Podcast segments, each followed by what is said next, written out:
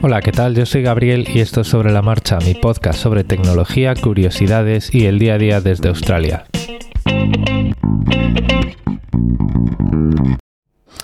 Bueno, pues el viernes os comentaba mis aventuras con ese cambio de SIM, con esa portabilidad y mm, bueno, pues como últimamente me está empezando a pasar bastante a menudo, pues eh, metía la pata en algún otro aspecto. En este caso es que, bueno, pues desde hace pocas semanas, y esto sí que lo sé porque recuerdo perfectamente la última vez que lo había revisado y no estaba activo todavía, bueno, pues desde hace unas pocas semanas, tanto LinkedIn como PayPal admiten aplicaciones generadoras de códigos tipo Google Authenticator, LastPass Authenticator o Authy para eh, hacer su segundo factor de autenticación, ¿vale?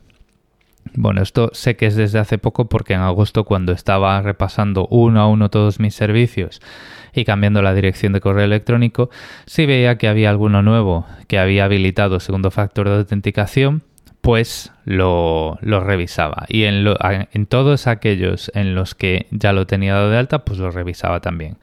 Y en aquel momento, pues eso, finales de julio, primeros de agosto, ni LinkedIn ni PayPal eh, tenían esta opción y lo único que tenían eh, para hacer ese segundo factor de autenticación era un SMS. Que luego podemos hablar de por qué es malo o por qué deja de ser malo. Aquí hay otro tema y es que, bueno, pues cómo uno se entera de que mm, eh, un determinado servicio pues ha implementado el segundo factor de autenticación a partir de no tenerlo o... Mm, o bueno, pues las opciones cambian y cambia la forma de hacerlo y pues te da opciones pues más poderosas. En este sentido, Oriol, que además pues también es uno de los que me habéis comentado que esto ya era posible en, en, PayPal y en, LinkedIn, Oriol comenta que la web de Authy, que es una aplicación independiente para pues este tipo de segundos o adicionales factores de verificación, aparte de otras cosas, otro día podemos hablar más de esta, de esta organización, pues tiene un apartado en su web que eh, te explica, pues, pues dentro de muchos, muchos, muchos servicios, como pueden ser pues el propio LinkedIn, Instagram, Uber, Yahoo, que todavía existe Yahoo, y toda una serie de eh, servicios pues utilizados frecuentemente, pues nos explica cómo darlo de alta. Entonces, bueno, pues monitorizando ahí un poquito, podemos ver eh, si hay alguna novedad, si hay algún cambio. Tengo que ver a ver cómo se puede monitorizar esa web de una forma fácil. No sé si ellos pues tienen... Eh, tengo que investigarlo un poquito más.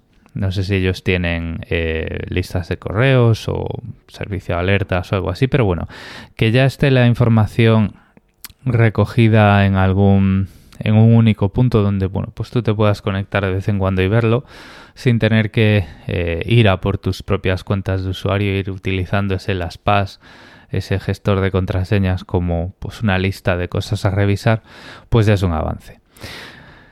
En este punto, pues gracias a, Pedro y a Oriol por esos comentarios que me habéis enviado. Eh, bueno, pues podría decir desde aquí disculpas a LinkedIn y a PayPal, pero han tardado mucho en hacerlo, pues, pues bueno, vamos a dejarlo ahí se reconoce cuando lo hacen, pero también es de reconocer que después de tantos años lo podían haber cambiado. Vamos a ver, ¿por qué eh, utilizar un teléfono eh, como segundo factor de verificación es malo? ¿Vale?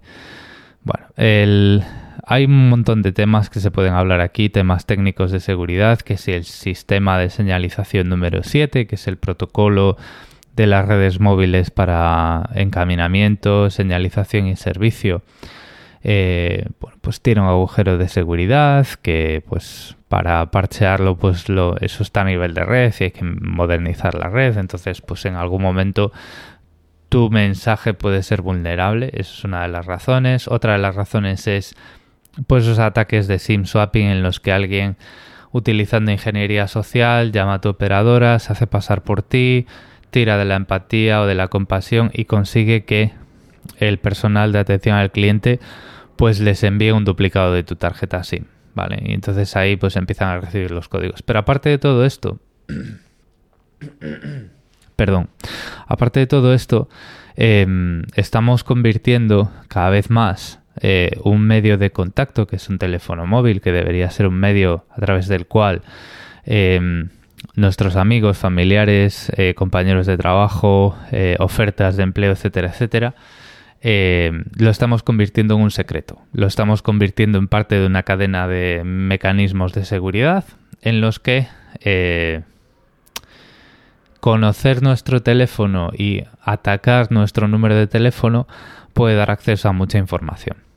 En este sentido, claro, eh, cuando lo hacemos así, el número de teléfono está perdiendo ya su sentido como mecanismo de comunicaciones y se está convirtiendo en algo eh, muy sensible, demasiado sensible. Entonces, pues por ejemplo, llega un momento que ya no es seguro eh, o ya no tiene mucho riesgo aparejado publicar tu, tu número de teléfono en tu web o en tu portfolio o en tu currículum o dar más visibilidad de la vida a tu número de teléfono en redes sociales como puede ser LinkedIn.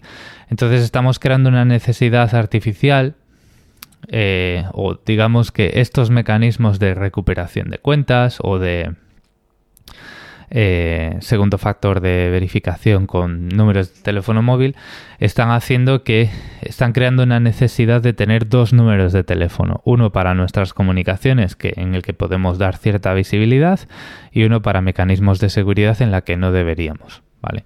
Y esto al final es complicar las cosas, ¿vale? Nos estamos complicando la vida cada vez más y tenemos mezcladas conceptos de medios de contacto y secretos.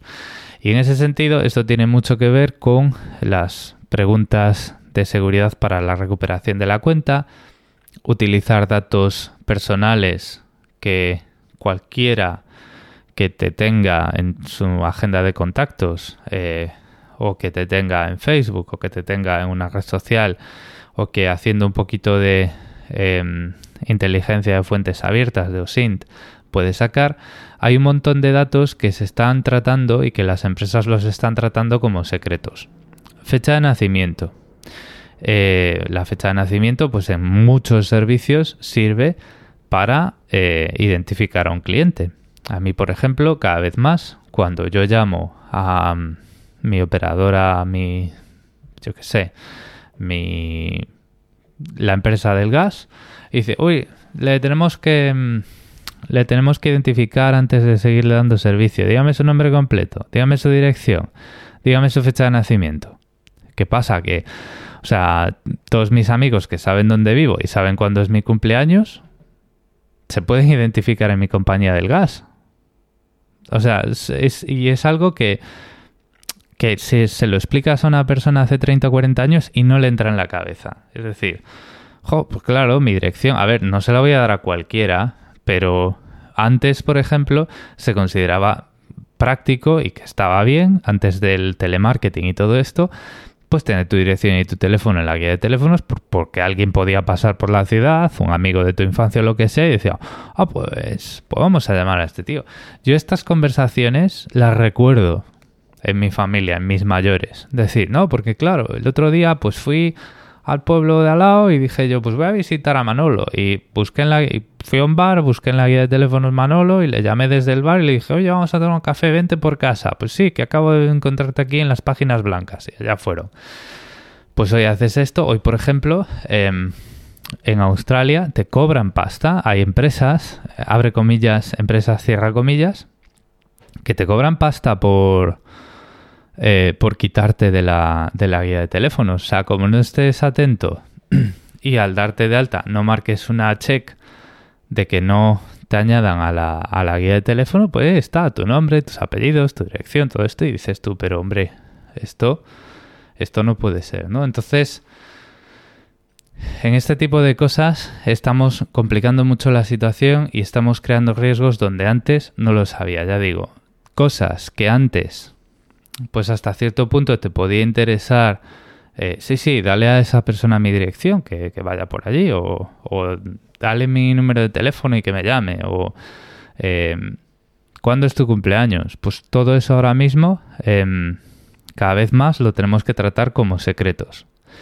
Y claro, esto es una situación muy peligrosa para una sociedad en la que está la inmensa mayoría de la población está acostumbrada a no interesarse por la seguridad, no interesarse por la tecnología, ya para empezar. O sea, ya la seguridad vendría después de la tecnología, pero ya no les importa la tecnología. Lo que nos importa es coger el teléfono en la mesa y simplemente, simplemente usarlo. Pero no, no me pidas que sepa cómo se usa esto, cómo hay que usarlo, ¿no?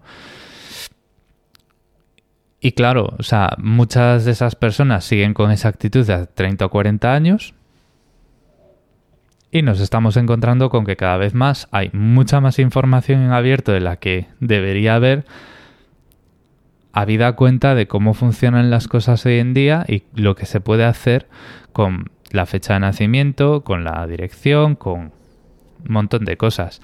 Por ejemplo, pues hoy una factura que te envían a casa la tiras directamente al contenedor de, al contenedor de reciclaje y con esa simplemente con esa factura probablemente ya te puedan cambiar la, la compañía de la, de la electricidad. O te la hubieran podido cambiar hace unos meses si no han cambiado la ley para impedir este tipo de fraudes.